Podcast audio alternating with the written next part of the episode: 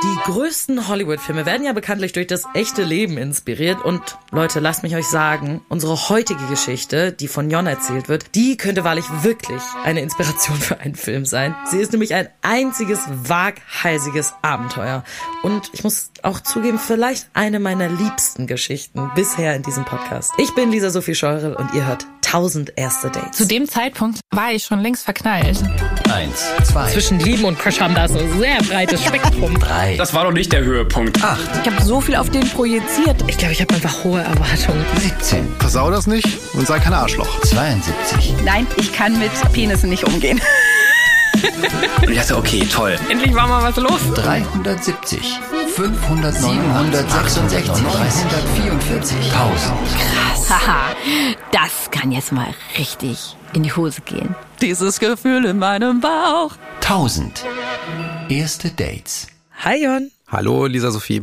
Ihr müsst vielleicht kurz wissen, Jon ist nicht irgendein Jon, den wir über Instagram gefunden haben, sondern Jon ist einer der Producer von 1000 erste Dates und jetzt nach über sechs Staffeln hast du dich jetzt auch mal hinter das Mikrofon getraut. Ich freue mich sehr, dass du hier bist heute. Ja, vielen Dank für die Einladung. Ähm, Habe ich dem Team ja auch mit zu verdanken. Ja. Tatsächlich darf ich ja diese Show mitproduzieren mit Anna Bühler gemeinsam seit Anfang an. Ja. Ähm, und normalerweise bin ich relativ weit weg allerdings hier von den Aufnahmen. Wir beide begegnen uns dann eher ab und zu so in Redaktionssitzungen. Ja, genau. Und als ich dann gefragt wurde, Mensch, willst du nicht auch eine äh, Geschichte hier mal erzählen? Ich glaube, im ersten Moment war das eigentlich eher so als Gag gemeint, so ein bisschen vom Team. Mhm. Äh, Mein erster Impuls war wahrscheinlich auch Nein zu sagen. Aber im zweiten dachte ich dann so ein bisschen, was machen wir denn hier eigentlich? Also wir machen ja Podcasts, bei Studio Bummens, bei Kugel und Niere. Ähm, und, und ich glaube, es geht ja in diesen Geschichten immer so darum, dass wir hier was Echtes erzählen. Ja. Hier kommen ganz normale Leute, irgendwie einfach Menschen, die mit dem Mediengeschäft nichts zu tun haben. Ja. Und diese Leute sind ja bereit, irgendwie dir, uns als ZuhörerInnen irgendwie Geschichten zu erzählen, die denen wahnsinnig viel bedeuten. Ne, Und für Genau. die eine echte, echte Bedeutung haben, die in ihrer eigenen Biografie wirklich etwas ausgelöst haben. Ja, was ganz Intimes ja auch sind, ne? Naja, und, und ich finde einfach, das ist ja nur fair genug dann, dass man irgendwie vielleicht dann auch mal äh, da so ein bisschen die eigene Comfortzone verlässt, sich hier mit reinsetzt und sich dem dann auch mal aussetzt und, und sagt, wir probieren das mal. Wir gehen hier ins große Ganze rein. Ich will ja bei deiner Geschichte heute bleiben, Jon. Wann spielt die? Das ist schon ein bisschen länger her, ne? So ist es. Also jetzt muss man ehrlich sein, ich bin mittlerweile 47 Jahre alt. Mhm. Ähm, diese Geschichte ist wirklich schon eine ganze Weile her, als äh, mein Datingleben sozusagen sicherlich deutlich aktiver war. Heute bin ich verheiratet und lebe zu Hause hier in Berlin. Aber diese Geschichte beginnt im Grunde genommen im Jahr 2000. Mhm. Ich bin 25 Jahre alt zu dem Zeitpunkt. Es ist Januar. Es ist irgendwie ein ganz, ganz kalter Wintertag irgendwie über, über Madrid. Madrid. Ganz genau. Da lebe ich zu dem Zeitpunkt. Ich studiere da gerade. Okay, Ich was bin- hast du studiert? ich habe damals BWL und VWL, also Wirtschaftswissenschaften studiert, Mhm. war im letzten Jahr von meinem Studium.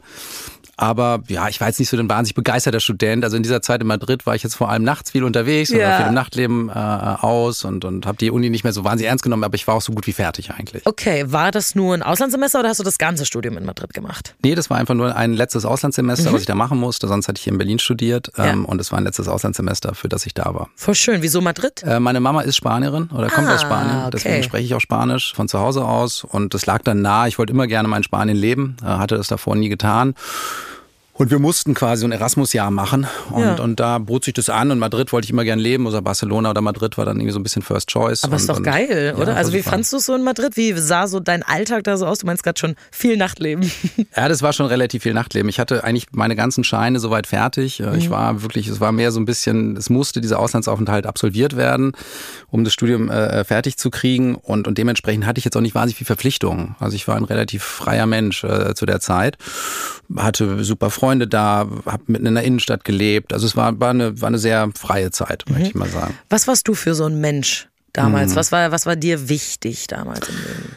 Ach, ich war sehr beschäftigt eigentlich mit der Frage, was, was die Zukunft bringt, so für mich selber natürlich auch, ne? Wie es so ist, wenn du im letzten Jahr vom Studium bist, dass du überlegst, was kommt jetzt eigentlich und was machst du? Das war aber auch so ein bisschen, glaube ich, die Zeit allgemein. Ich glaube, das ist nämlich nicht ganz egal, vielleicht dann nochmal äh, sich dran zu erinnern. 2000, äh, ne, wenn man sich so dran erinnert, irgendwie, das ist wirklich, das neue Jahrtausend hat gerade begonnen. Und Ja. die Leute waren ja relativ aufgeregt, so mit diesem Jahrtausendwechsel. Das spürte man, irgendwie die 90er lagen nicht nur hinter uns, sondern wirklich so was ganz Neues begann, war so vom Gefühl her da.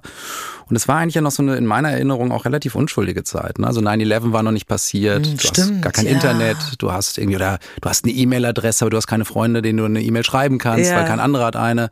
Du hast irgendwie so ein allererstes Telefon in der Tasche, aber das hat kein Internet drauf. Da hast du gerade so Snake, ne? so ein Oh, Nokia-Klapptelefon. liebe ich ja. Ja, es ist irgendwie schon eine sehr, sehr andere Zeit. Also auch Mhm. vom Lebensrhythmus oder vom Lebensgefühl, von der Kommunikation und, und wie du quasi unterwegs warst. Ne? Mhm. War das natürlich schon, ähm, das sind so die letzten Jahre, bevor sich dann alles irgendwie sehr, sehr schnell auf einmal verändern wird. So in Ja. meiner Erinnerung auch. Und natürlich privat in meiner Biografie, weil ich halt gerade irgendwie am Ende dieses Studiums war und, und kurz darauf auch anfangen werde zu arbeiten. Also es verändert sich viel bei mir, aber eben auch die Welt war, dachte ich so ein bisschen, wenn man so zurückguckt an diese Zeit, ja, es ist so ein, so ein Innehalten. Was wolltest du denn machen, nachdem du in Madrid fertig bist? Du hast gesagt, du wolltest arbeiten und BWL, VWL, damit kann man ja in alle möglichen Richtungen gehen. Das ist richtig, aber ich hatte eigentlich schon immer den großen Traum, äh, ähm, an die Filmhochschule zu gehen. Ah, Ich okay. wollte quasi so, ich habe eigentlich auch während des ganzen Studios in Berlin immer wahnsinnig viel Praktika beim Film gemacht, äh, habe Kurzfilme gedreht.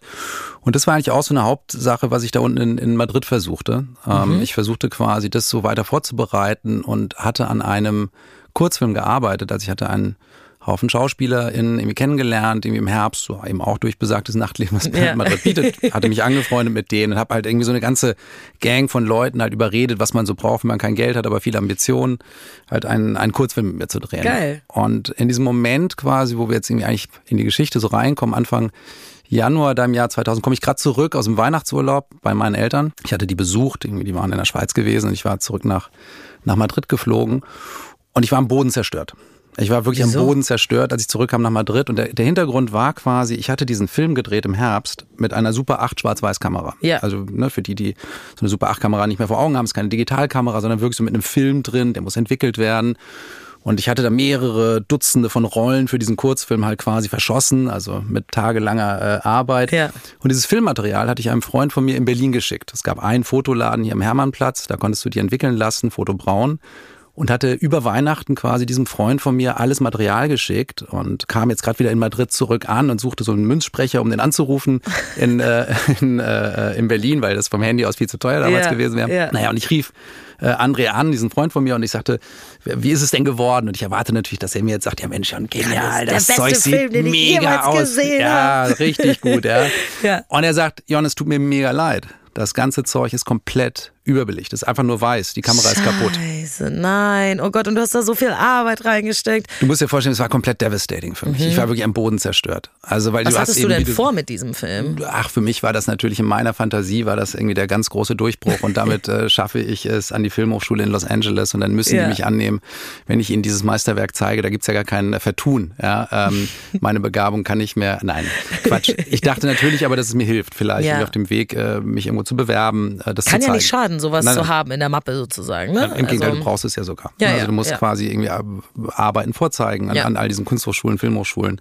Und ich hoffte, dass ich da natürlich äh, ähm, einen Schritt weiterkomme. Und, und in Ja. dem Moment war ich natürlich einfach, weil es ist, wer sowas schon mal probiert hat, es ist wirklich eine irre Kraftanstrengung, Menschen, die man gar nicht so gut kennt, zu überreden an so einem Projekt, das, Klar. an das du glaubst und das dir vielleicht sogar mehr bringt Ja. als den. Den anderen ist es eigentlich egal, So so. ein bisschen. Ja, ne? Und, und du musst die alle mit reinziehen, motiviert halten. Und, und das ist schon, also bis heute habe ich immer großen Respekt vor allen Ja. Menschen, die das irgendwie machen und, und eben auch da ja irgendwie am Anfang ihrer Karriere versuchen, Ja. was hinzustellen ähm, und zu versuchen, da was herzustellen, was sie weiterbringt. Das heißt, wir schreiben den 1. Januar 2000. Das ist wirklich so, alle Leute sind wahrscheinlich super euphorisch. Das neue Jahrtausend beginnt, was du ja eben schon beschrieben hast. Die Ja. Leute fühlen sich irgendwie frei. Also ich glaube, das muss ein richtig, richtig krasses Silvester gewesen sein und alle sind wahrscheinlich sehr gut gelaunt. Nur du bist super traurig, weil dein ganzer Film im Arsch ist. Wie ging es dann weiter? In der Sekunde äh, kriege ich dann einen Anruf. Mein, mein Vater rief mich an. Äh, meine Eltern waren nach Dortmund zurückgekehrt. Wir kamen damals, also wir kommen aus Dortmund und meine Eltern waren nach Hause zurückgekehrt. Und ich erhielt einen Anruf meines Vaters und der war überraschend in dem Sinne, dass er sagte, Jon,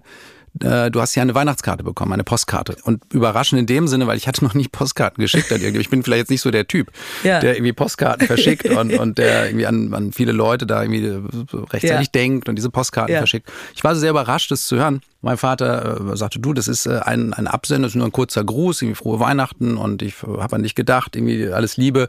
Unterschrieben von Eileen Blumquist. Was ist das für ein Name? Wer ist diese Frau? Und um das zu erzählen, müssen wir jetzt leider noch einen kleinen Zeitsprung zurückgehen. Okay. Mhm. Und dann erzähle ich dir kurz, wie wir Eileen kennengelernt haben. Und dann kehren wir wieder hierhin zurück, irgendwie, was das dann Gerne. bedeutet. Und zwar Eileen Blumquist war eine Frau, die ich kennengelernt habe, als ich mit 15, 16 äh, einen Austauschjahr in Amerika gemacht habe. 15, 16, also fast nochmal zehn Jahre vorher. Gute zehn Jahre Ja. vorher. Und zehn Jahre vorher bin ich, wie, wie man das so macht, ne, in der zehnten Klasse, äh, bin ich als Austauschschüler in die USA gegangen. Ah ja, hm.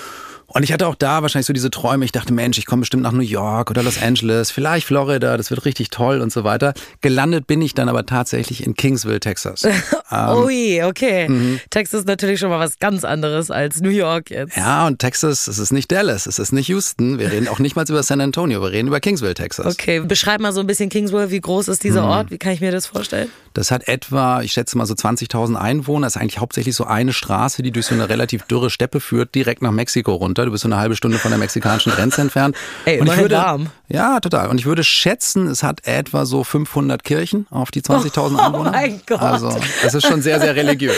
Okay, gut. Also wirklich, wie man sich das so ein bisschen klischeehaft vorstellt. Und wahrscheinlich der letzte Ort, an dem man mit 15 sein möchte, wenn man denkt, ich gehe jetzt nach Amerika und erlebe Abenteuer und dann kommst du in einen Ort mit einer Straße. Ich war jetzt ein recht braves Kind, möchte ich dazu sagen. Okay. Deswegen war es jetzt nicht so schlimm. Ich, ich glaube, ich Du war hast da. gesagt, geil, 500 Kirchen, ich liebe Kirchen. Da, tatsächlich war ich bei einer eigentlich sehr, sehr netten Familie, sehr, und das ist ja auch der Sinn von Austausch am Ende, äh, dass man auch sehr unterschiedliche Erfahrungen Voll. macht. Und diese Familie war halt eine, eine war ein Anhänger der Pfingstgemeinde Pentecostals. Ähm, das gibt es in Deutschland nicht so sehr, ist eher unter Sekte, eben sozusagen in Deutschland abgestellt, aber in Amerika, hey. Und, und die waren nun also sehr, sehr gläubige Pfingstanhänger, also mit vier, fünf Kirchenbesuchen in der Woche und jeden Sonntag in der Kirche und Ah, in der. Band da gespielt und ich hatte vier kleine Gastgeschwister. Bist du dann auch immer mit in die Kirche gegangen? Ich wurde gebeten, das auch zu tun. Ich sagte dann höflich und respektvoll so nach zwei, drei Besuchen, das ist jetzt nicht meine, ähm, Ja. ich, dass ich mir jetzt kein Pfingstgläubiger bin, Ist ja auch und, okay. ähm, sondern ähm, katholisch bin. Ich bin daraufhin tatsächlich in den spanischsprachigen äh, Gottesdienst in Kingsville, Texas, wurde ja auch sehr viel Spanisch da gesprochen. Ah, ja, das macht Sinn, klar. Und fand mich wirklich dann mit so einer Riege von, von älteren ja, Omas, muss man sagen, und ich. Und ich habe immer in der letzten Bank geschlafen und war immer in dieser katholischen, spanischsprachigen Kirche von Kingsville. Aber es gab gar nicht so viele Katholiken, äh, außer, in der, außer in der Latino-Community und ich war da. Süß, Naja. aber Ja. klingt eigentlich auch nach einer ganz guten Zeit. Ich würde es mal unter interessant abbuchen, auch das ist so eine eigene Story. Der Punkt ist eigentlich mehr an der Highschool, an die, zu der ich ging. Ja. Da war ich sicherlich, sag ich mal, so ein bisschen so eher ein Außenseiter-Typ zu der Zeit. Okay, weil diese, ja, diese, diese Highschool definierte sich wie viele dieser amerikanischen Highschools sehr stark über das örtliche Footballteam. Ich bin von der Statur her kein Footballspieler. Ah. Ja. Ähm, Da sind immer die Quarterbacks und die Cheerleader, die dann Ja. immer die coolen Kids sind und alle anderen werden gemobbt mäßig. Total. Und ich war damals, glaube ich, schon so der Typ, der mit so einer Super 8-Kamera dann da ein bisschen so durch die Steppe lief. Bisschen und, nerdy eher. Ja, genau. Und damit konnten die relativ wenig anfangen, sage Ja. ich jetzt mal. Es war so ein bisschen so Lost in Translation zwischen mir und dem Ort oder den Menschen im Ort. Okay. Aber das war eigentlich völlig fein und ich, ich war da auch bereit, sage ich mal, das alles so also als Erfahrung so abzubuchen. Aber an dieser Highschool gab es dann halt eine andere Austauschschülerin. Und das war Eileen Blumquist. Okay, und Blumquist gibt mir jetzt sehr skandinavische Vibes. Also die ist auch aus Europa gekommen, nehme ich jetzt mal an. Eileen war äh, aus Schweden Mhm. und Eileen war im Grunde genommen das komplette Gegenteil zu mir. Also war ein, eine wilde junge Frau. So können wir gar nicht anders nennen. Die hat also mit 15 da schon geraucht und alle Bad Boys der Schule, der Quarterback, das halbe Footballteam, also alle standen auf Eileen. Die hatten sowas noch nicht gesehen in Kingsville. Also die waren verrückt nach ihr. Ja, das war, Okay. stell dir vor, so Scarlett Johansson abgedroppt irgendwie auf einem Highschool-Film, ein 80er Jahre Highschool-Film und Scarlett Johansson wird da abgedroppt und äh, spielt die Hauptrolle in diesem Film. Und, so und, war das für Eileen. Ja, für Eileen und für diese Highschool würde ich mal Ja, sagen. okay. Also die fanden alle gut. Du fandest sie wahrscheinlich dann auch gut, wenn sie alle gut fanden. Ja, ich fand die bestimmt auch gut. Also, Bestimmt. Kannst du sie mal so ein bisschen beschreiben? Du hast schon gesagt, sie, Ja. war, sehr, sie war sehr wild, sie hat Ja. Hm. geraucht, wahrscheinlich ist sie auf super viele Partys gegangen und so. Ja. Eben das Gegenteil von dir. Wie sah sie denn aus? Ach du, die hat vor allem eine ganz tolle Stimme gehabt in meiner Erinnerung, weil sie hat Oh. diese wirklich so raue Scarlett Johansson Stimme sogar fast gehabt. Ja, kam vielleicht auch vom Rauchen. Ähm, aber, aber ich erinnere mich vor allem an diese äh, Stimme. Habt ihr euch irgendwie angefreundet? Hattet ihr Kurse zusammen? Weil irgendwie muss das ja kommen, dass sie dir 15 Jahre später eine Postkarte schickt. Naja, klar, nee, wir hatten keine Kurse zusammen. Äh, Schule hat sie auch, glaube ich, echt nicht so sehr interessiert. ähm, aber sie war halt, äh, natürlich waren wir befreundet. Also wir, oder was heißt natürlich, wir waren befreundet, äh, würde ich sagen. Mhm. Wie weil, kam das? Ach, ich glaube, weil wir natürlich so diese, diese europäische Prägung, den Vibe so ein bisschen geteilt haben. Linksliberale Ideen, die da unten, sag ich mal, sehr fremd waren in dem Ja, Ort. okay. Also wir haben- sind uns sicherlich auf so einer Ebene da durchaus begegnet Ja. und hatten da sicher auch eine Nähe zueinander. Aber ansonsten waren wir schon in sehr unterschiedlichen Kreisen unterwegs, also an Leuten, die wir da trafen und so weiter. Was wichtiger war, war eigentlich, dass es ein bisschen kam dann nach einiger Zeit, wie es kommen musste, nämlich Aline geriet in Trouble. Ah, okay. Und sie stand kurz davor im Grunde genommen, zurück nach Schweden fliegen zu müssen, vor der Abreisezeit, also deutlich vor der halbes Jahr, bevor sie überhaupt hätte zurückfliegen müssen. Oh, okay. Wenn sie nicht innerhalb von einer Woche eine neue Gastfamilie findet.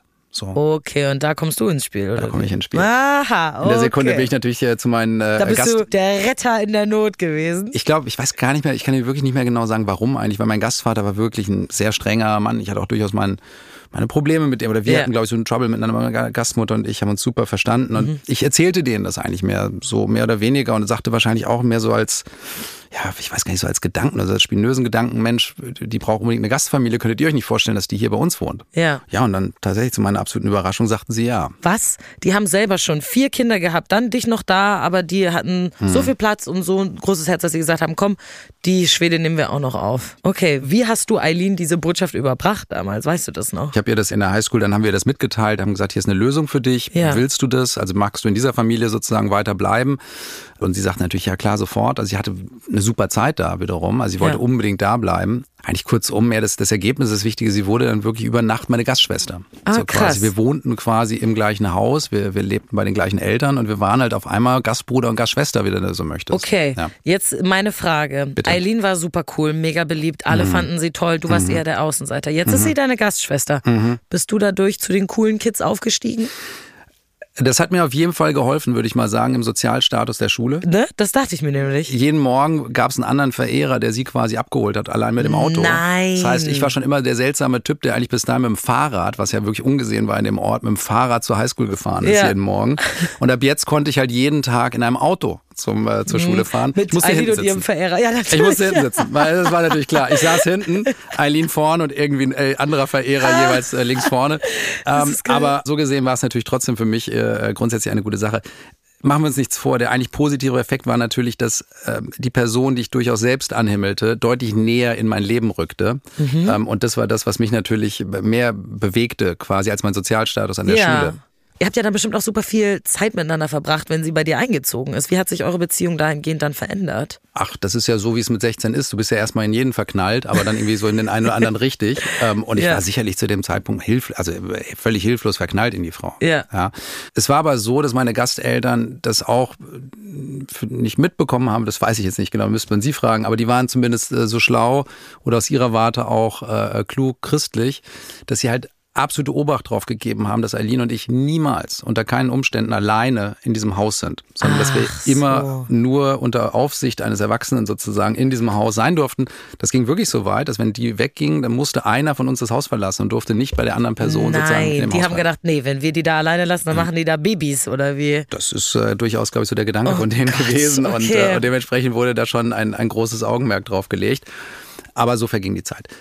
Im Grunde genommen kann man es da fast abkürzen, sage ich dir ganz offen, weil, weil da passiert jetzt gar nicht mehr so viel. da Mhm. Okay, musst also du ihr nicht habt weiter gar nichts bohren. miteinander gehabt oder nichts sowas? miteinander gehabt, wir haben uns nicht mehr, also gar nichts, nada. Okay, wir waren nicht mal Händchen gehalten oder nichts. sowas. Nein, okay. nein. Wir waren einfach sehr close und wir waren eben diese, ich sag mal eben so diese, wir hatten ja dieses geschwisterliche Verhältnis ja, zueinander. Zumindest von ihrer Seite aus Von vielleicht. ihrer Seite, von meiner Seite äh, ähm, war das sicherlich komplexer, Ja. möchte ich mal sagen. Der Tag meiner Abreise nahte, aber sie blieb ein bisschen länger. Sie hatte Mhm. einen längeren Aufenthalt noch als ich. Sie blieb dann sogar noch äh, nach mir irgendwie in der Gastfamilie auch Ja. und so weiter. Und ich kehrte zurück nach Deutschland, kehrte zurück in mein Leben da und habe dann Okay. ein Abitur gemacht und, und habe Habt dann ihr irgendwie Adressen ausgetauscht? N Nummern austauschen ist ja wahrscheinlich schwierig. Da hatte da ja noch weniger als in den 2000ern irgendjemand ein Handy oder sowas. Ja. Naja, also man, man tauschte sicherlich noch Adressen aus. Ich glaube, es ist dann, wie es ist in diesem Alter. Du schreibst dann auch vielleicht noch ein, zwei Jahre, ein paar Leuten da auch in der Highschool in Ja. Kingsville. Du schreibst irgendwie, habt ihr bestimmt auch noch nach meiner Rückkehr nach Deutschland ein oder zwei äh, Postkartenbriefe, ich weiß Ja. nicht mehr, geschrieben und sie mir, aber irgendwann ne, App das äh, einfach App ab. Das ab. Okay, dann machen wir jetzt Fast Forward. Wir sind in Madrid. Dein Papa hat dir gerade erzählt, du bekommst diese Postkarte von Eileen Blomqvist. Was geht durch deinen Kopf in dem Moment? Na, Im ersten Moment natürlich eine, eben diese große Überraschung, weil ich ja auch zu dem Zeitpunkt einfach, also safe, keine, gute zehn Jahre von ihr nichts mehr gehört hatte. Ja. Und die kam wirklich so aus dem Nichts heraus, diese Postkarte. Und sie trifft mich eben in diesem Moment, wo ich ja eigentlich recht niedergeschlagen bin von dieser ganzen Geschichte, die mir widerfahren war. Aber ich denke mir so, ich frage jetzt meinen Papa, halt, da steht ja bestimmt ein Absender. Ähm, Oh, von auf wo der aus- Postkarte aber auch ungewöhnlich eigentlich, oder? Ja, aber ich ging jetzt davon aus, dass sie bestimmt irgendwo eine Adresse da vermerkt oder so, damit ich mich ja auch irgendwie zurückmelden kann. Ja. Das äh, hat sie ja sicherlich mitgedacht. Und tatsächlich sagt mein Vater, ja, hier steht eine, äh, schau mal, Eileen äh, Blomqvist, Adresse weiß ich nicht mehr genau, aber die Stadt sozusagen in Alicante. Ach, auch in Spanien. Was für ein Zufall. Also das ist ja wirklich der Wahnsinn. Hatte ich nicht mit gerechnet natürlich, weil ich, Nee. ich hatte die gute Frau in Stockholm oder, oder irgendwo nördlich des Polarkreises Ja. verortet. Und auf einmal gucke ich halt auf eine Karte, ich lege also auf, verabschiede meinen Vater, überlege halt so eine Sekunde, soll ich jetzt auch eine Postkarte schreiben nach Alicante, aber ich gucke auf einer, auf einer, auf so einer, auf so einer Karte nach. Ja. Und das weiß ich jetzt gar nicht mehr genau, wie ich es dann rausgefunden habe, weil damals, wie gesagt, kein Internet, Ja. aber in etwa so mit dem Bus, ich schätze mal so sechs, sieben Stunden äh, Busfahrt von, von Madrid aus. Ja, okay. Und in der Sekunde habe ich dann überlegt, habe mir gedacht, fuck it, ich kann eine Karte schreiben, ich kann aber auch einfach hinfahren. Alter. Das ist auch, ich muss sagen, das ist ein Boss-Move. Also auf jeden Fall mutig. Wobei auf der anderen Seite ist so, warum hat sie dir diese Postkarte geschrieben? Warum? Ne? Hast du dir da in dem Moment Gedanken drüber gemacht? Also ich glaube, da gehen bestimmt dann irgendwie so äh, Gedanken, Fantasien, Träume, was man sich so vorstellt, warum ein anderer Mensch einem eine Postkarte schreibt. Vielleicht einfach nur, weil er einem eine frohe Weihnachten wünschen möchte. Ja, aber nach Aber- zehn Jahren einfach so Nein, nein. random, weiß ich nicht. Nein, du hast völlig recht. In der Sekunde habe ich bestimmt auch gedacht, Mensch, das ist doch bestimmt ein Zeichen. So, dass Ja. du mir jetzt irgendwie diese, diese Postkarte schickst. Vielleicht ist es auch naiv romantisch. Ich bin ja eine sehr naive Person. Ja. Ne? Also ich in dem Moment hätte ich gedacht, meine Güte, jetzt werden wir heiraten. Wahrscheinlich. Ich glaube, so weit sind meine Gedanken nicht gegangen. Aber sie waren so romantisch genug, dass ich zumindest mal meinen Kleiderschrank durchforstet hatte. Ich hatte so einen einzigen Anzug, erinnere ich mich. Und den fand ich irgendwie so ganz hübsch und den habe Ja. ich mir dann angezogen und dann hatte ich so einen kleinen Lederkoffer und da habe ich dann so Sachen reingeworfen, so mit denen ich halt so zwei Tage überleben würde, so Ja. Zahnbürste und zwei Unterhosen Ja. und so Zeugs. Und da bin ich halt mit meinem kleinen Anzug, mit meinem kleinen Lederkoffer runter zum Busbahnhof. Und hast dann ein Ticket gekauft. Das Telefonat mit meinem Vater lag jetzt wahrscheinlich so eine halbe Stunde zurück und da habe ich äh, Nein. naja, ich habe da nicht lange Federlesen. Das ist gemacht. innerhalb von einer halben Stunde passiert. Okay, was hast du dir davon erhofft? Wenn du da jetzt hinfährst. Also ich, wir wissen ja, du warst in einem Zustand, wo es dir nicht besonders gut ging, weil das mit deiner Kamera alles nicht so funktioniert hat, wie du das wolltest. Aber was hast du gedacht, was würde passieren, wenn du da jetzt hinfährst? Ach Gott, ich, ich weiß gar nicht, ob das jetzt so, so einen festen Plan hatte. Mhm. So, sondern ich glaube, natürlich war es hauptsächlich ein Abenteuer. So, ich wollte irgendwie ein Abenteuer erleben und wollte raus aus der Situation, in der ich mich gerade befand Mhm. und einfach in Bewegung mich setzen. Natürlich ging es aber schon darum, einer romantischen Idee nachzujagen. Ja. Und vielleicht zum Beispiel ihr auch zu sagen, was ich dann eben zehn Jahre vorher nie gesagt hatte in Amerika, irgendwie, dass ich Gefühle für sie hatte, Ja. dass ich verknallt in sie war, Ja. etc. Und was auch immer das dann bedeuten würde, zehn Jahre später. Einfach Aber vielleicht nochmal so ein bisschen alte Geschichten wieder aufleben zu lassen, eventuell. Genau, und rauszufinden, vielleicht wer sie geworden war und wer man selber war. Ja. Ähm, und, und, und ja, so einen Abgleich irgendwie zu finden. Und, Ist ja. auch spannend, ne? Wenn man eine Person eine Zeit lang so intensiv irgendwie kennengelernt hat, dann sieht man sie zehn Jahre nicht. Natürlich ist es mega interessant zu wissen, okay, wie hat sich die Person entwickelt? Wie ist sie jetzt? Finde ich, finde ich sie immer noch gut oder finde ich sie jetzt richtig blöd inzwischen? Das kann ja sein. Natürlich war ich aber überzeugt, dass ich sie ganz toll immer noch finden würde, weil Okay. in meiner Fantasie war sie natürlich komplett äh, perfekt und sie und sah immer noch aus wie vor zehn Jahren. Absolut. Und, Okay. und daher, also ich glaube, dass schon meine romantischen Intentionen überwogen in dem Moment, als ich in diesen Bus stieg. Okay. Also, äh, ja, du bist auf jeden Fall ein Risiko eingegangen. Ich steige in den Bus, ich steige in den Bus, würde ich sagen, ähm, und ich treffe da, ich, ich erinnere mich daran jetzt nur noch irgendwie auf der Fahrt dahin, da sitzt so eine alte, äh, ältere Dame neben mir, so eine ältere Spanierin, und der erzähle ich halt auch so etwa diesen, die Geschichte, die ich dir jetzt erzähle. Und die hörte sich das auch alles ganz, ganz geduldig an und so weiter. Und dann kommen wir an in Alicante Stunden später. Und das weiß ich nur noch irgendwie zur, zur Verabschiedung, nahm sie mich dann so in den Arm Süß. und, und, äh, und, und gab mir auch einen Kuss auf die Wange und dann sagte, buena suerte, hijo. Ja, viel Glück, Sohn. Ja, das wird schon. Und, und, ähm, und entließ mich quasi halt auch mit diesem guten Wunsch da, äh, dass, dass, ähm, dass ich Dass sie das hoffentlich finden gut würde. klappt, ja. Ja, genau. Hm. Genau, du musst sie ja erstmal finden. Jetzt läufst du durch Alicante wahrscheinlich, durch die, durch die Stadt. Du hast wahrscheinlich irgendwie eine Karte gehabt, nehme ich mal an, weil Mhm. Google Maps gab's ja damals noch nicht. Ich hatte so einen Stadtplan äh, äh, ne, und, und habe ich da sicherlich auch durchgefragt einfach. Ich Ja. hatte ja ihre Adresse. Ja. Und, und es wird auch langsam Abend. Also, ne, wir sind dann jetzt, es ist ein, ein, ein Samstag, muss es gewesen sein, Freitag oder Samstag, ich schätze mal ein Samstag. Und es wird Abend äh, langsam, als ich da ankomme. Und eben, es dauert auch ein bisschen, bis ich die Adresse suche. Das war so ein bisschen außerhalb von Alicante gelegen. Äh, das liegt ja direkt am Meer, ne, die Stadt. Ja. Und das Haus von ihr erinnere ich mich noch, das war so eine, wie so eine Siedlung, als ich das dann endlich gefunden hatte. Nicht ein Hochhaus, aber schon so ein mehrstöckiges äh, Wohnhaus. Mehrfamilienhaus. Genau, so, so ein Mehrfamilienhaus mit mehreren Wohnungen drin. Hatte auch irgendwie so an der Seite so einen Pförtner, musstest da jetzt nicht dich, durch eine Tür oder so dich anmelden, man konnte einfach so rein, aber Ja. da gab es auch so einen Pförtner, sah man da. Naja, und es dauerte so ein bisschen, bis ich das endlich gefunden hatte. Und ich dachte, jetzt ist ja alles einfach, easy, easy peasy. Ich muss dann nur klingeln und, und dann äh, können wir essen gehen und uns da unterhalten und, und Und rausfinden, dann, was los ist. Genau, so. dann hast du damit gerechnet, dass du bei ihr schlafen werden kannst, weil du hattest ja keinen Schlafplatz gebucht. Nee, ich hatte keinen Schlafplatz gebucht. Okay.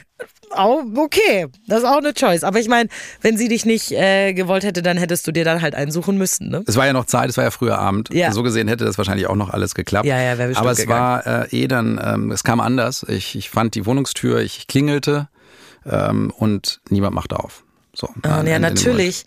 Stimmt, daran habe ich gar nicht gedacht, aber es kann ja sein, sie ist gar nicht da. Sie ist gar nicht da. Scheiße. Und es ist jetzt so, ich muss jetzt irgendwie auch langsam, also ich musste zu dem Zeitpunkt äh, pinkeln gehen. Ja. Ich stehe also vor der Tür, ich muss pinkeln. Ich gucke mich also um und denke so, fuck, wo kann ich jetzt irgendwie hier mal auf Toilette gehen? Ja. Und das äh, musst du dir vorstellen, das war auf so einem Hügel über Alicante. Ja. Dieses Haus von ihr. Und da habe ich so Büsche gesehen. Ich gesagt, okay, ich spaziere jetzt da oben erstmal in diese Büsche rein, dann denke ich mal nach, was Ja. ich jetzt mache. Und ich stehe da und ich pinkel und ich gucke von diesem Hügel runter. Und ich sehe unter mir halt quasi diese ganze Stadt. Alicante, Ja. dahinter das Meer, der Hafen. Aber vor allem geht mir durch den Kopf in der Sekunde, so groß ist der Ort ja nicht.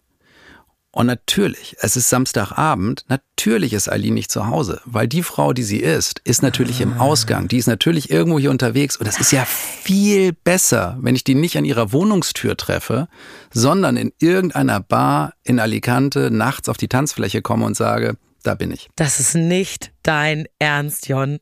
Dein Gedanke war, ja, dann laufe ich jetzt durch die ganze Stadt, gehe in jede Bar rein, so lange, bis ich diese Frau gefunden habe. Es schien mir zu dem Zeitpunkt zumindest sehr logisch und es schien mir eigentlich auch die bessere Wahl. Oh Gott.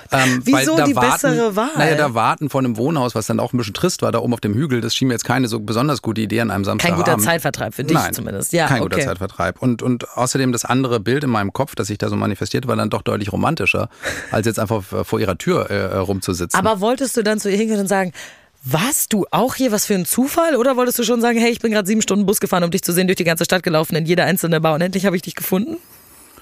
ich, ich hätte wahrscheinlich eine Variation von zwei gesagt. Ich habe also meinen Koffer bei diesem besagten Pförtner abgegeben, weil ich den wollte ich jetzt nicht den ganzen Ja, Abend mit mir rumschleppen. Der war zwar nicht besonders groß, aber nervig war er dann trotzdem. Ja. Also habe ich ihn bei dem, bei dem Pförtner gelassen und habe mir dann, dann den Weg darunter gesucht in die Altstadt von Alicante. Mhm. Das ist auch wirklich eine ganz tolle Altstadt, ne? so verwinkelte Gassen und ohne Ende Kneipen und Restaurants und so weiter. Und als ich auch unten in diese Altstadt ankam, jetzt war es auch dunkel langsam Samstagabend, es ist voll, es ist überall Natürlich. Menschen, ne? also so Ja. richtig spanisches Nachtleben an einem Samstagabend und Ja. ich merke auf einmal auch, oh, shit, also die Stadt ist doch größer als man denkt. Vielleicht doch keine so leichte Aufgabe. Ja, es sind, es sind dann doch irgendwie ne, so 300, 350.000 Einwohner, oder so hat die Ja, Stadt. klar, vom Hügel sah sie halt klein aus. Vom Hügel sah sie kleiner aus, aber wenn man näher kommt, wird sie auf einmal größer. Scheiße. Naja, ist ja egal. Irgendwo muss man anfangen, habe ich mir gedacht. Und ich bin in eine Kneipe reingegangen, einfach die erstbeste, die mir Mhm. da irgendwie so halbwegs gefiel. Und die war auch voll, erinnere ich mich. Und ich kämpfe mich da so durch und an den Tresen und ich bestelle mir irgendwie ein Bier. Und dann ist natürlich dieser Moment, gehst du manchmal alleine aus? Nee. Nie. Machst du nie? Nie, ich gehe nur mit Leuten aus. Ich habe nie Bock, alleine auszugehen. Ja, ist ja auch immer ein bisschen dämlich, ne? Weil man steht ja Och, dann oft so ein bisschen, ja, man dämlich? steht dann so ein bisschen doof da. Also normalerweise lächelt man dann so ein bisschen leicht vor sich hin und versucht so einen Gesichtsausdruck anzunehmen, würde ich jetzt sagen, als würde gleich jemand kommen. Ah, so wegen, ich warte nur auf jemanden, ich bin nicht alleine Ich, hier. du halt mich auch Ja. gleich genauso angeregt wie ihr anderen. Ja? Das Ding ist, damals hattest du ja nicht mal ein Handy, mit dem du dann Nein. einfach da chillen konntest, um so die Leute auszublenden. Ja, Auch das scheiße. nicht. Also kein Handy in der Hand, irgendwie das dich ablenkt. Und du stehst da halt natürlich so ein bisschen wie Falschgeld und wie bestellt und nicht abgeholt. ja, voll. Und dann dachte ich mir halt auf einmal, komm, das ist doch total bescheuert. Ich mache das jetzt genauso wie mit der älteren Dame im Bus. Ich spreche jetzt hier einfach die Leute an, weil ist doch eigentlich auch logisch, eine junge Frau wie Eileen Blomqvist, die wird in einem Ort wie Alicante auffallen wie ein bunter Hund. Das Ja. ist natürlich genauso wie in Kingsville. Ja, irgendwie so eine Schwedin irgendwie wie, wie die, das können die ja gar nicht, nicht mitbekommen Okay, haben, dass also die hier du meinst, hier kennt die jeder. lebt. Hier kennt ihr, so war, ich war überzeugt davon. Ja, okay. Und ich habe diese Theorie gleich am Barkeeper ausprobiert, habe den dann mal äh, rübergeholt Ja. und habe gesagt, sag mal, ich habe ihm auch so eine kurze, also eine relativ verkürzte Version Ja. dieser Geschichte präsentiert, auch aber laut in so einer ihm, mein, Kneipe. ihm mein Problem erklärt und gesagt, wen ich suche und dass die betreffende Person aus Schweden sei und so Mhm. weiter. Und, und er überlegte tatsächlich so einen Moment und, und sagte dann so, hm, nee, Eileen kenne ich nicht. Aber es gibt dann eine Bar, da gehen immer ganz, ganz viele Schweden, die hier in Alicante leben, hin. Aha, okay. Und er sagte, okay, pass auf, ich habe jetzt gleich Schluss hier und wenn du Bock hast, führe ich dich dahin.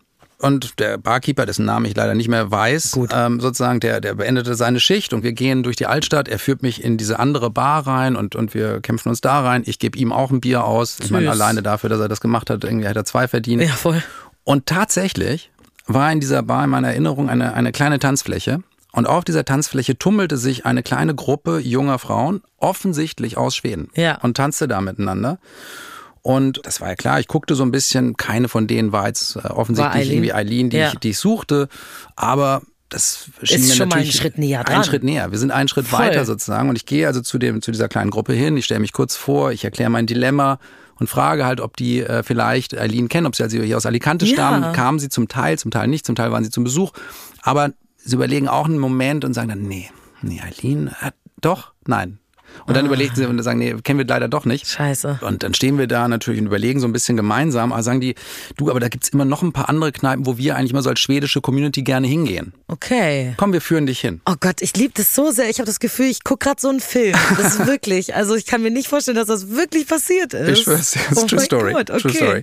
Und was jetzt passiert im Grunde, genommen, muss ich tatsächlich so etwas zusammenfassen, Ja. weil die einzelnen Momente dann gar nicht mehr so wichtig sind. Mhm. Aber die Nacht, die sich jetzt entsponnen hat quasi, war tatsächlich so, dass ich mehr oder weniger so eine Gruppe von Menschen so immer mehr sich um mich herum bildete. Der Barkeeper zog weiter, die Schwedinnen zogen weiter mit uns. Wir wurden irgendwie auf einmal, waren wir so in meiner Erinnerung so 10, 15 Leute. Alle auf der Suche nach Eileen. alle auf der Suche Oh, nach besagter Eileen. Und wir zogen von Bar zu Bar zu Bar und wir fragten jeden Türsteher, jeden Barkeeper, jeden Gast. Wir haben jeden angequatscht in der Nacht und wirklich so ein bisschen drei Fragezeichen mäßig habe ich versucht, Ja. so diese Telefonlawine durch Alicante laufen zu lassen auf der Suche Sag nach mal Eileen Blomqvist. weiter. Irgendwann äh, habe ich wirklich nur noch so Bilder im Kopf, denn ich muss gestehen, es wurde auch Viel getrunken. es wurde viel Ja, getrunken und natürlich. irgendwann bin ich natürlich auch wirklich betrunken gewesen, aber noch davor, ich habe wirklich nur so Bilder im Kopf, dass wir irgendwann in der Altstadt sind und der Barkeeper ruft so, wir müssen mehr Bars schaffen, Jon. Und dann sitzen wir auf einmal in einem Auto und er fährt und ich habe irgendwie einen Gin Tonic in der Hand, einen Arm um eine Schwedin gelegt, die aber nicht Eileen ist und ich sitze hinten und es ist wirklich so, so Mayhem, so, ja. Und das Oh ist, es geht wirklich so hoch drunter und drüber. Wir rasen runter zum Hafen, klappern da noch die ganzen Bars ab. Irgendwann geht die Sonne langsam schon auf. Es ist so, was weiß ich, 5 Uhr morgens, 5.30 Uhr. Ich komme irgendwie aus einem Club raus. Ich habe geschwitzt, ich habe getanzt die ganze Nacht. Ich habe irgendwie geraucht und äh, wirklich viel getrunken. Ja. Knutsche da wahrscheinlich mit irgendeiner Schwedin rum und so weiter, die mir Ja. jetzt sagt, komm, jetzt gehen wir zu mir, wir müssen jetzt auch mal schlafen, ein paar Ja. Stunden. Und ich sag so, nein, es tut mir leid. Ich muss Eileen finden. Du bist wunderschön, du bist toll und so, aber ich muss Eileen finden. Es Ja. tut mir leid, ich bin auf einer Mission. Ich gucke auf die Uhr und es ist jetzt wirklich, sag ich mal, es ist Sonntagmorgens 6 Uhr Ja. oder so. Und, und ich bin wirklich relativ zerstört von dann doch einer ganz schön langen Nacht, hinter mir liegt. Aber ich denke mir, es ist ja überhaupt kein Problem, dass ich sie nicht gefunden habe in meinem Kopf. Weil ich denke, das ist ja noch besser. Wenn ich jetzt nach Hause zu ihr komme, dann ist sie auch bestimmt gerade vor einer halben Stunde nach Hause gekommen, weil die ist ja auch bestimmt die ganze Nacht unterwegs gewesen. Deine Gedankengänge sind sehr interessant auf jeden Fall. Und dann erzähle ich ihr, hey, ich habe dich die ganze Nacht gesucht. Und dann findet die das so super, dass wir uns um den Hals fallen, dann schlafen wir ein paar Stunden und dann reden wir drüber und lachen und dann wie auch immer. Okay. Also kämpfe ich mich wieder zurück, den Hügel hoch und äh, die Sonne geht auf, auch mittlerweile. Und ja, ich sehe schon ziemlich derangiert, glaube ich, aus. Der Pförtner sieht dich nur und ist so, was hast du gemacht, Junge? er gibt mir zumindest meinen Koffer wieder. er gibt mir meinen Koffer und äh, ich gehe hoch äh, zu der gleichen Wohnungstür, an der ich halt irgendwie zwölf Stunden vorher Ja. gestanden hatte und ich klingel wieder. Und in meinem Kopf ist jetzt natürlich wirklich so, jetzt ist, jetzt wird's funktionieren Ja. und jetzt, Jetzt gleich. muss sie zu Hause sein. Jetzt muss sie zu Hause sein und ich lausche und ich klingel nochmal. Und das erste, was ich dann auf einmal höre, ist ein lauter Hund, also ein, ein, ein großer Hund. Ah, das Bellen. Bellen eines Hundes Ja. sozusagen, der hinter der Tür ist. Und du musst jetzt wissen, ich weiß, es ist nicht wahnsinnig sympathisch für viele Leute, aber ich bin kein großer Hundetyp. Okay. Ich habe irgendwie so mit Ich- Hunden. ich sehe das eher- neutral. Ich habe so Respekt, möchte ich mal sagen, Hm, vor okay. Hunden und ich habe vor allem vor großen Hunden Respekt. Ja. Aber wie auch immer, der Hund war nicht eingeplant. In meiner Sekunde. Den hatte ich ja nun gar nicht, den hatte ich mir gar nicht vorgestellt, den Hund. Und ich wusste gar nicht, wo der jetzt auf einmal herkommt. Ja. Naja, und dann klingelt ich trotzdem noch einmal. Und jetzt höre ich endlich hinter dem Hund so ganz langsam verschlafen, schlurfende Schritte sich Mm. der Tür nähern. Wer ist es jetzt? Es könnte, also, es könnte natürlich Aline sein, es könnte ja aber auch irgendjemand anders sein. Ihr Freund, ihre Mitbewohnerin, sonst irgendwer. Ja, was ich höre, ist eine Frauenstimme. Mhm. Und diese Frauenstimme fragt auf Spanisch, ¿Quién es? Also wer, Wer ist, ist da? Hm? Und für mich war sofort klar, das ist Eileen. Das ist ihre Stimme. Okay. So, und ich sag halt auf der anderen Seite, auf Spanisch auch, Soy yo, Jon, tu hermano. Ich bin es, Jon, dein Bruder. Und ein Schlüssel dreht sich einmal, zweimal. Sie macht irgendwie die Tür auf Und jetzt hatte ich mir alles vorgestellt, wie sie aussehen würde, wenn sie mich sieht. Erfreut, völlig überrascht, begeistert. Aber Ähm, alles sehr positive Vorstellung. Die meisten davon waren sehr positiv. Ich Ja. glaube, ihr Gesicht war eher so eine Mischung aus völligem Unglauben, ja. absoluter Verschlafenheit und Unverständnis. Ja, so ich ein mal bisschen sagen. so, what the fuck is going on? What the fuck are you doing? Ja. here? Und wir stehen da gerade noch so ein bisschen awkward uns gegenüber und wissen gar nicht so richtig, was wir machen sollen. Und es kommt natürlich, wie es kommen muss. Im Flur hinter ihr sehe ich auf einmal eine zweite Gestalt aus ihrem Schlafzimmer rausschlurfen und ein unglaublich gut aussehender Spanier mit so nacktem Oberkörper und so ganz langen Haaren kommt irgendwie zur Tür heraus und sagt, hey Baby, wer ist das? Oh mein Gott! Und der Typ, halte ich fest, heißt natürlich auch noch Angel. Oh mein Gott! Alter! Wir sitzen uns auf jeden Fall kurz darauf am Küchentisch gegenüber wir drei und die Stimmung ist immer noch relativ angespannt. Ja, verständlich. Ich versuche einen möglichst klaren Eindruck zu vermitteln, dass ich nicht so betrunken bin und versuche das natürlich auf Biegen und Brechen zu verbergen, als wäre es das Normalste der Welt. Ja. Morgens am Sonntag um sieben bei anderen Leuten zu schellen und zu sagen, kann ich mal kurz vorbeikommen. Oh. Angel hatte sich mittlerweile was angezogen und saß mir gegenüber. Äh, Eileen saß auf der anderen Seite, machte Kaffee, brachte den Kaffee, der war auch sehr nötig zu dem Zeitpunkt. Und wie sie wiederholt halt immer nur diese Frage und sagte, Jon, zum Teufel, was machst du denn hier? Ja. Und Angel grummelte so ein bisschen vor sich hin, so, ist doch klar, was der hier will. Oh, okay, Angel hat dich durchschaut. Und ich natürlich von der Seite, nein, nein, nein, nein, nein, das ist gar nicht so, wie ihr alle denkt. Aber ich hatte auch keine richtig gute Erklärung, was ich da Ja. zum Teufel eigentlich mache. Und, und ich entschuldigte mich daraufhin und, und musste kurz mal nachdenken und ging auf Toilette bei denen. Und ich weiß das jetzt nur noch so, weil, weil kennst du das manchmal, wenn du betrunken bist, dass es doch diese ganz seltenen Momente von so absoluter Klarheit ja, gibt? voll. Ja. Und ich sitze also sozusagen auf der Toilette bei den beiden und ich habe einen Moment so absoluter Klarheit, Ja. weil auf einmal gucke ich diese Toilettenrolle, diese Klopapierrolle von Ja. denen an und kennst du diese so ganz spießigen, gehäkelten Oh Gott, ja, meine Deckchen Oma hatte drüber? sowas immer. Ja. Und die hatten so ein gehäkeltes Deckchen über ihre Toilettenrolle gepackt. Und das hat mich natürlich so völlig fasziniert, weil in der Sekunde dachte ich, fuck, wer so ein Deckchen hat, Das ist nicht mehr die Eileen von früher. der heiratet vor allem bald. Oh. Ich komme aus der Toilette raus. Ich gehe zurück zu den beiden an den Küchentisch. Und ich sage, sag mal, ihr beiden, heiratet ihr bald? Und die beiden gucken sich ganz überrascht an und sagen, ja, woher wusstest du das? Was? Und ich gucke die beiden an und sage, und deswegen bin ich gekommen. Ich wollte euch ganz herzlich als erster gratulieren. Geil!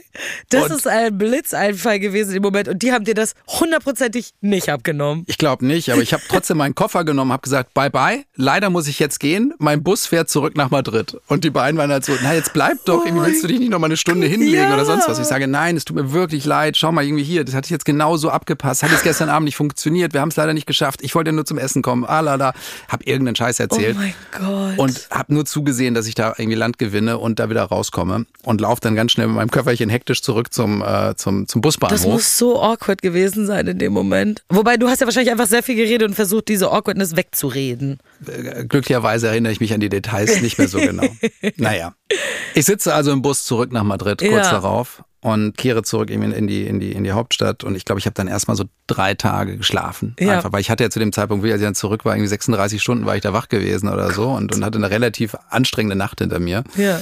Und dann habe dann Bus bestimmt auch schon geschlafen und dann vor allem in Madrid auch und fühlte mich auch wirklich sehr, sehr, sehr erschöpft. Ja. Weil ich natürlich einerseits auch dieses Wochenende als, als relativen ja, Rückschlag äh, äh, empfunden hatte Oh für nein, das, was ich machen stimmt. wollte. Du bist ja eigentlich dahin gegangen, weil es dir so schlecht ging und du gedacht hast, komm, jetzt kriegen wir vielleicht ein Happy End oder wir lassen noch mal alte Gefühle wieder aufleben. Jetzt kommst du zurück und jetzt geht's dir noch beschissener. Und dem war aber dann nicht so. Okay. Weil als ich dann quasi sozusagen nach diesen drei Tagen, wie ich mich so ausgeschlafen hatte und so ein bisschen wahrscheinlich auch selbst bemitleidet hatte, als ich das hinter mir gelassen hatte, und deswegen ist das sozusagen, glaube ich, nicht unwichtig, das vielleicht auch mit diesem Kurzfilm zu erzählen, dann habe ich sozusagen tatsächlich die Energie gefunden, alle Leute wieder anzurufen. Und dann haben wir diesen Film wieder von, also wir haben ihn komplett neu gedreht. Ich habe alle nochmal neu aufgestellt. Und eigentlich, was mir nämlich in Erinnerung geblieben war, war, es ging gar nicht so sehr darum, sie zu treffen oder was passiert oder ne, ob das, was du dir vorstellst, genauso kommt nachher, sondern das, was ja hängen geblieben war für mich, war eher, dass diese Nacht in dem Sinne für mich besonders war, dass ich irgendwie diese Mission hatte, eine Aufgabe mir gestellt hatte und die mich tatsächlich Dinge tun ließ, die ich sonst nicht mache. Also einfach fremde Leute anzuquatschen und den damit zu nehmen. Ja. und irgendwie den zu fragen, ob Du mir bist hilft. einfach sehr aus deiner Komfortzone rausgegangen. sehr rausgegangen und gleichzeitig habe ich gesehen, dass es geht. Also dass du andere Leute mit auf ein Ziel einschwören kannst, was überhaupt nicht sozusagen ihr Ziel in dieser Sekunde. Ja. ist. Vor allem auch, was du auch machen kannst als Person wahrscheinlich. Ne? Also muss ja auch sehr bestärkend gewesen sein. Guck mal, ich habe hier halb Alicante äh, hier äh, animieren können, mir zu folgen und diese Frau zu suchen. Auch das und, und wahrscheinlich war es jetzt damals gar nicht so eine bewusste, ne? Es ist jetzt irgendwie, man reflektiert das natürlich dann so Jahre später, denkt über Dinge nach, warum die einem was bedeutet haben in der Sekunde. Aber ich glaube, dass die beiden Sachen komplett zusammenhängen. Und wäre ich nicht nach Alicante gefahren, hätte ich nie diesen Kurzfilm gedreht. Ja. Und so gesehen, glaube ich, hängen einfach Dinge im Leben so ein bisschen zusammen. Und nicht alles sozusagen, ne, was du, was du wirklich so erreichen möchtest, eins zu eins, und was so dein Ziel ist, was du im ersten Moment denkst, pff, das ist ja ein totaler Reinfall. Das hat gar nicht so funktioniert, wie ich mir das vorgestellt habe.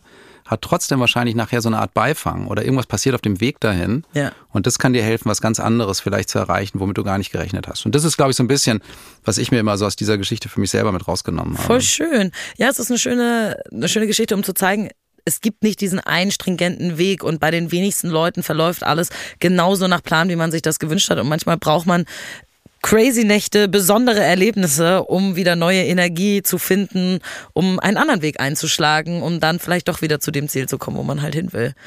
Vielen, vielen Dank, dass du die Geschichte erzählt hast, Jon. Sie war grandios. Ich habe dir so gerne zugehört. Anna muss jetzt auf jeden Fall nachlegen. Anna, ich hoffe, du hörst es auch und du bist auf jeden Fall herzlich eingeladen und wir freuen uns jetzt schon auf die Geschichte, die du mit uns teilst. Vielen Dank, Jon. Danke dir. Jetzt ist wieder Peace, meine Producerin, bei mir. Hallo, Peace. Hallo Lisa. Was war das bitte für eine crazy Story? Also, ich kam mir vor, als hätte ich mir gerade so einen Hollywood-Film angeguckt, ehrlich gesagt. Auf die Aufnahme heute habe ich mich auch sehr gefreut, weil ich arbeite ja auch mit Jon zusammen und kenne ihn und wie er Geschichten erzählt Ja. und ähm, man kann sich einfach immer so sehr reinfallen lassen in diese Ja, ich ganzen musste gar nicht Bilder. so viel machen heute. Das war eine sehr entspannte Folge für mich, weil er das einfach alles so schön stringent erzählt hat.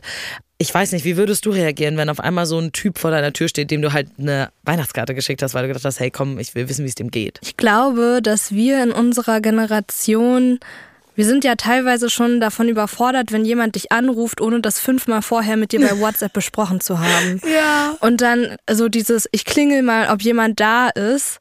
Das ist ja, fühlt sich fast schon übergriffig an, habe ich Ja. manchmal das Gefühl. Ja. Und beim Hören der Geschichte habe ich mich halt auch gefragt, solche Geschichten und solche großen romantischen Gesten, konnten die nur zu der Zeit stattfinden, in der Jon sie jetzt zum Beispiel erlebt hat Ja. und wo soziale Medien nicht vorhanden waren oder zumindest weniger präsent waren? Haben wir das irgendwie verlernt? Weil, also das kann ich dich mal fragen, hast du schon mal so einen ähnlichen Move gemacht, so spontan oder ist das dir eher fremd? Boah. Mm, Also das spontanste, krasseste, was ich mal gemacht habe, war, glaube ich, als als bei meinem besten Freund die Beziehung zu Ende gegangen ist. Also seine Freundin hat sich von ihm getrennt und die beiden waren sehr lange zusammen. Und ich wusste, dass er super heartbroken sein wird. Ich habe in München gewohnt und bin dann am selben Tag noch sechseinhalb Stunden mit dem Zug nach Hamburg gefahren, um ihn zu sehen. Ah ja, krass. Ich glaube, das war das Krasseste, was ich je gemacht habe. Da habe ich ihm auch vor Bescheid gesagt und meinte so, hey, bist du heute Abend da? Und er hat gesagt, ja. Und ich so, okay, ich komme vorbei, ich sitze schon im Zug. okay. Also, ähm, ich habe ihm Bescheid gesagt und stand nicht einfach so vor seiner Tür und er war Ja. auch so diese, du bist verrückt und ich so, nee, ich weiß, du brauchst jetzt, du brauchst jetzt eine Umarmung von mir, ich komme jetzt. So, Ja. ich glaube, das war das krasseste, was ich jemals äh, dem Kind gemacht habe, aber auch da, wie gesagt, habe ich es abgeklärt gehabt. Aber then again, damals war das vielleicht auch einfach anders als heute. Vielleicht sind wir jetzt empfindlicher geworden bei sowas oder sag ich mal sensibler geworden, wenn du schon gesagt, ne, du hast ja recht, wenn du sagst, Telefonate müssen fünfmal vorher per WhatsApp abgesprochen werden bei vielen Leuten und wir sind einfach irgendwie sensibler und wir sind so ein bisschen, nee, einfach so jemanden überrumpeln, äh, das geht gar nicht mehr.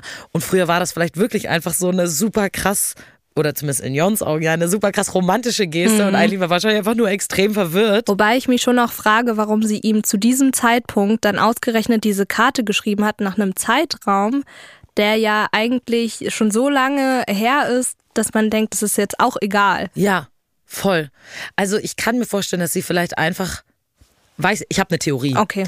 Die beiden standen ja kurz vor ihrer Hochzeit, hat Jonja erzählt. Und ich kann mir vorstellen, dass sie vielleicht bei so dieser Gästeliste, wen sie alles einladen wollen und so weiter, einfach super viele Leute durchgegangen sind, die sie alle kennen. Und da hat Eileen vielleicht seit langer Zeit mal wieder an Jon gedacht und hat sich so gedacht, so, boah Mensch, von dem habe ich ja auch ewig nichts mehr gehört. Weißt du was, dem könnte ich mal eine Postkarte schreiben. Und vielleicht hat sie gedacht, hey, wenn der mir antwortet und das cool ist und wir uns wieder verstehen, vielleicht leite ich ihn zur Hochzeit ein. Oder aber einfach, weil sie ja diese Hochzeit geplant hat, hat sie vielleicht wieder an Jon gedacht und gedacht, komm, ich will einfach wissen, wie es dem geht. Ich habe doch seine Adresse noch. Wenn er nicht mehr da ist, ist er nicht mehr da. Aber hey, wäre doch irgendwie schön, wieder Ja. Kontakt aufzunehmen. Das waren vielleicht ihre Gedanken. Und in einem Hollywood-Film hätte es natürlich ein Happy End gegeben, wo er da vor der Tür steht und sie ist so, auf jeden Fall. Sie hatte gesagt, äh, dieser heiße Typ da hinten, das ist nur mein Bruder, der Ja. mich auch immer Baby nennt. Gar kein Problem. genau, aber so ist das echte Leben nun mal nicht. Aber Ja. deswegen ist die Geschichte ja nicht weniger schlecht. Ich bin mal gespannt, was für Geschichten wir erzählen, wenn wir irgendwann in ein paar zehn Jahren immer Ja. noch diesen Podcast machen, natürlich. Natürlich. Und dann sagen damals so 2023, ich war gerade 26 Das war so eine krasse Zeit. Da bin ich um die halbe Welt damals gejettet. hatten wir noch nicht pro Person zehn Klone. Okay, Peace denkt, in 10 Jahren gibt's 10 Klone von uns. Äh, schreiben wir mal In auf Liste. 20, in 20 erst. Okay, in 20 Jahren. Gucken wir nach. Wenn ihr auch eine aufregende, spannende, berührende Dating-Story habt, ist es völlig egal, wo auf der Welt sie spielt, dann schreibt uns doch eine Nachricht entweder auf Instagram, eine DM an 1000 erste Dates oder eine E-Mail an hallo at 1000 dates.de. Wir hören uns nächste Woche wieder. Bis dann.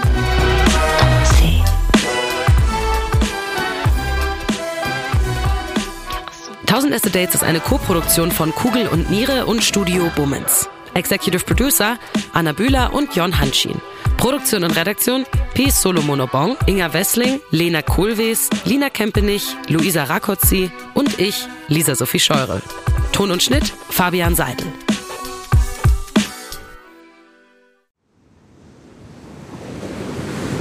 Wie sein Auge war auch der ganze Mensch Monet. Diese Suche nach Licht, nach dem Wasser, nach einer neuen Malerei. Das ist fast wie eine Pilgerfahrt. Ich bin Linda Zawakis und das ist die Geschichte über ein Leben in Zeiten des Umbruchs.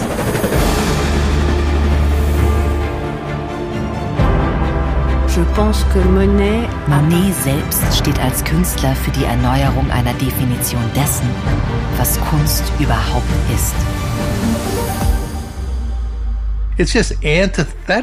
Er macht das Gegenteil von dem, was vernünftig gewesen wäre. Da als junger Mensch zu sagen, das interessiert mich nicht, ich gehe den Weg nicht mit, das ist schon ungeheuerlich. Ich habe es satt. Ich werde dir nie wieder schreiben. Da kannst du sicher sein. Monet geht es um Monet, um sein eigenes Werk. Tu bois du vin? Es lebe Claude. Sein Weg nach oben führt in die Einsamkeit. Meine arme Frau hat den Kampf um ihr Leben heute Morgen verloren. Ich bin alleine mit den Kindern. Er schrieb einmal einen Brief, in dem er sich fragte, ob die Klippe jetzt gleich über ihm zusammenbrechen würde. So wie sein ganzes Leben in diesem Augenblick. Monet. Zeiten des Umbruchs. Überall, wo es Podcasts gibt.